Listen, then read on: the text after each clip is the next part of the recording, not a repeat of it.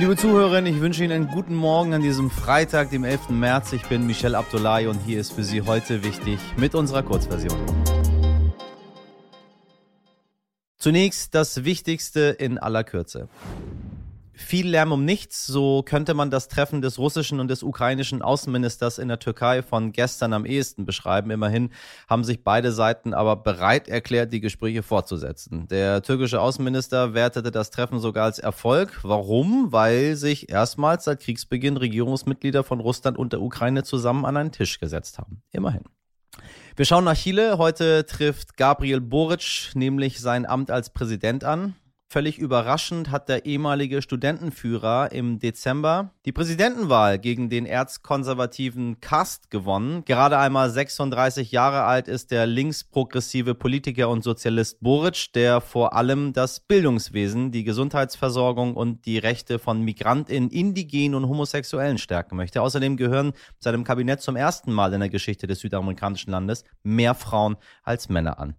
Gelebter Weltfrauentag. Es geht doch, wenn man nur möchte. 27 Staats- und Regierungschefinnen sind am Abend in Versailles eingetroffen und zwar zu einem EU-Sondertreffen. Viele sind mit einer europäischen Flagge am Auto vorgefahren offenbar um Geschlossenheit zu zeigen. Normalerweise wird eher die eigene Landesflagge präsentiert. Es geht um weitere Sanktionen gegen Russland. Sie erinnern sich, Stopp von russischen Ölimporten, aber auch wie und ob ein Beitritt der Ukraine in die EU möglich wäre. Das dauert normalerweise nämlich mehrere Jahre und so wie es zu Beginn des Treffens aussieht, wird es wohl keinen schnellen Beitritt geben. Die Rede ist eher von einer engeren Anbindung der Ukraine an die Europäische Union. Meine Damen und Herren, heute nehmen wir Sie mit auf eine weite und sehr spannende Reise. Es geht nach Peking zu den Paralympischen Spielen, denn während Putin den olympischen Frieden mit Füßen tritt und seine Truppen in der Ukraine kämpfen, treten in China seit dem letzten Freitag Athletinnen gegeneinander an. Bereits am Mittwoch in Folge 228 hat Erik Lesser, Berufssoldat und einer der erfolgreichsten und meinungsstärksten Biathleten Deutschlands, mit uns über Sport in Kriegszeiten gesprochen. Heute gehen wir noch näher ran und sprechen mit einem Sport Sportler, der vor Ort in China gerade ein extrem erfolgreiches Debüt bei den Paralympics hinlegt. Marco Meyer ist 22 Jahre jung und hat in Peking schon zweimal Silber geholt, im Biathlon und im Langlauf. Der Präsident des Deutschen Behindertensportverbandes spricht bereits vom Meyer-Turbo. Wie der Marco Meyer die Lage vor Ort wahrnimmt, welche Rolle der Krieg bei diesen Spielen spielt, darüber hat er mit meiner Kollegin Katharina Brenner-Meyer gesprochen. Ich grüße Sie, Herr Mayer. Schön, dass Sie Zeit für uns haben. Und erst einmal herzlichen Glückwunsch zu Ihren Medaillen. Vielen Dank und sehr gerne. Jetzt sind Paralympische Spiele unter besonderen Bedingungen. In der Ukraine herrscht Krieg, der olympische Friede wurde gebrochen. Wie präsent ist der Russland-Ukraine-Konflikt während dieser Spiele? Am Anfang sehr, ähm, gerade als noch die Entscheidung ähm, im Raum stand, ob man jetzt ähm, Russland und Belarus von den Spielen suspendiert oder nicht, da war das ein Riesenthema, auch die, die, die ersten zwei Wettkampftage, würde ich mal sagen, auch noch so, weil das einfach Nachwirkungen hatte. Mittlerweile ähm, hat sich alles im Dorf beruhigt und jeder ist voll fokussiert auf seine Wettkämpfe und ähm, das wird so ein bisschen beiseite gedrängt während den, während den Wettkämpfen, aber klar, im Nachhinein unterhält man sich natürlich darüber wieder.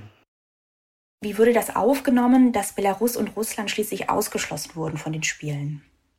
Ähm, es wurde sehr positiv aufgenommen von allen. Wir haben uns über diese Entscheidung sehr gefreut, weil es die einzige Entscheidung war, die, die man auch nach außen vertreten konnte. Das war das einzige Signal, was wir im Parasport an die Welt schicken konnten, ähm, dass wir eben mit dieser Situation in der Ukraine auch nicht einverstanden sind.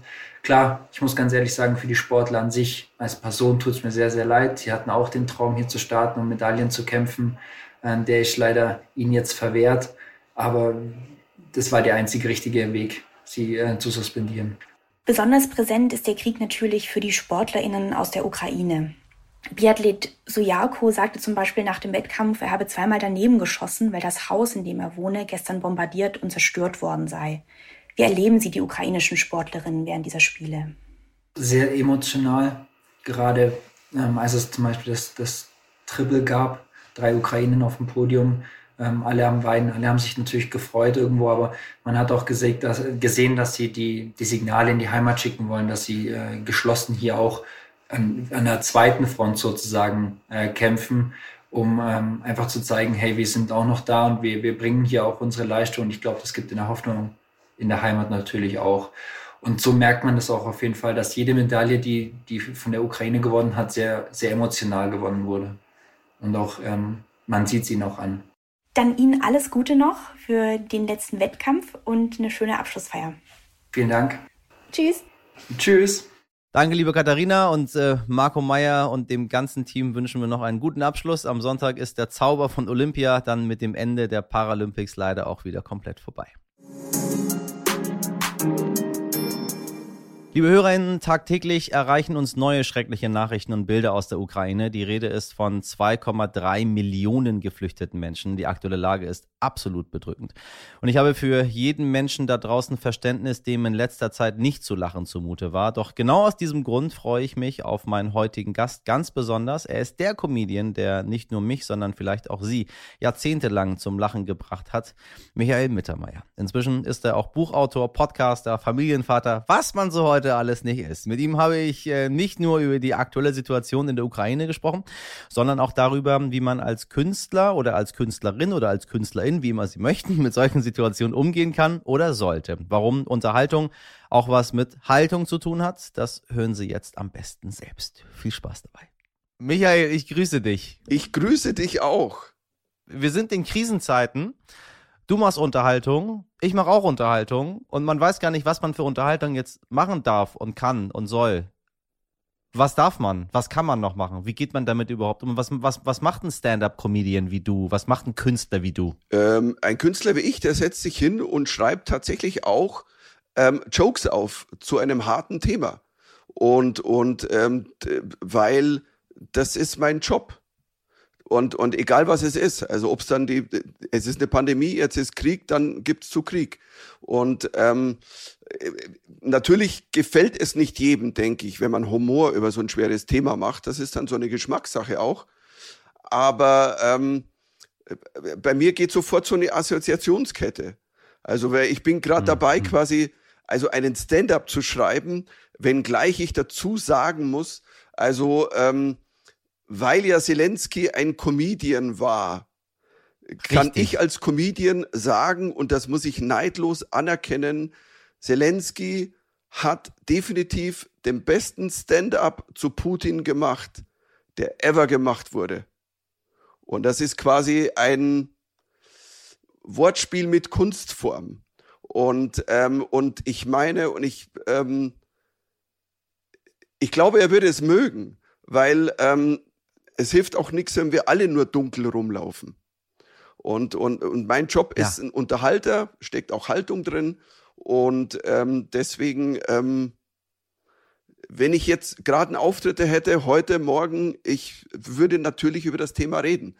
Ohne despektierlich zu sein. Ich finde, man darf Humor machen und man muss man es machen. Man darf Humor machen. Ja. Ver Verstehe ich komplett. Dein Buch kommt am 10.3. Der Titel ist nur noch eine Folge der Untertitel Fernsehen von A bis Z.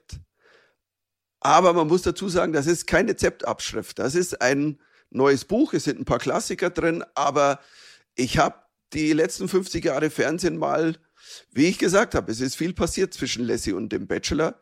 Und ähm, ich rede über die Schwarzwaldklinik genauso wie über Game of Thrones. Und ich finde, die beiden Serien kann man zum Beispiel super gegeneinander laufen lassen. In beiden Serien werden ja. viele Menschen aufgeschnitten. Ich meine, das ist einfach, äh, ich glaube sogar in der Schwarzwaldklinik mehr wie bei Game of Thrones. Das muss man einfach mal, also. Und der Professor Brinkmann sieht äh, rückblickend äh, ganz, ganz, schön gruselig Professor aus. Professor Brinkmann, der Nachtkönig, ne? Skalpell is coming. ähm, ich, äh, lass uns bitte zu weiteren Themen häufiger mal sprechen. Lass uns bald wieder quatschen. Lass uns das machen. Ich freue mich sehr drauf. Du, alles Liebe. Ihr dir auch. Tschüss. Sie haben es gehört, meine lieben Damen und Herren, wir dürfen auch in diesen Zeiten mal lachen, sagt Michael Mittermeier. Das war heute wichtig in der Kurzversion. Wenn Sie Ihre Gedanken mit uns teilen möchten, dann schreiben Sie uns zu allem, was Ihnen auf dem Herzen liegt, an heute wichtig stern.de, denn diesen Podcast hier, den machen wir zusammen mit dem, was mir wichtig ist, was meiner Redaktion wichtig ist und was Ihnen wichtig ist. Ich wünsche Ihnen einen schönen Freitag, ein hoffentlich schönes Wochenende. Bis Montag. Machen Sie was draus. Ihr Michel Abdullahi.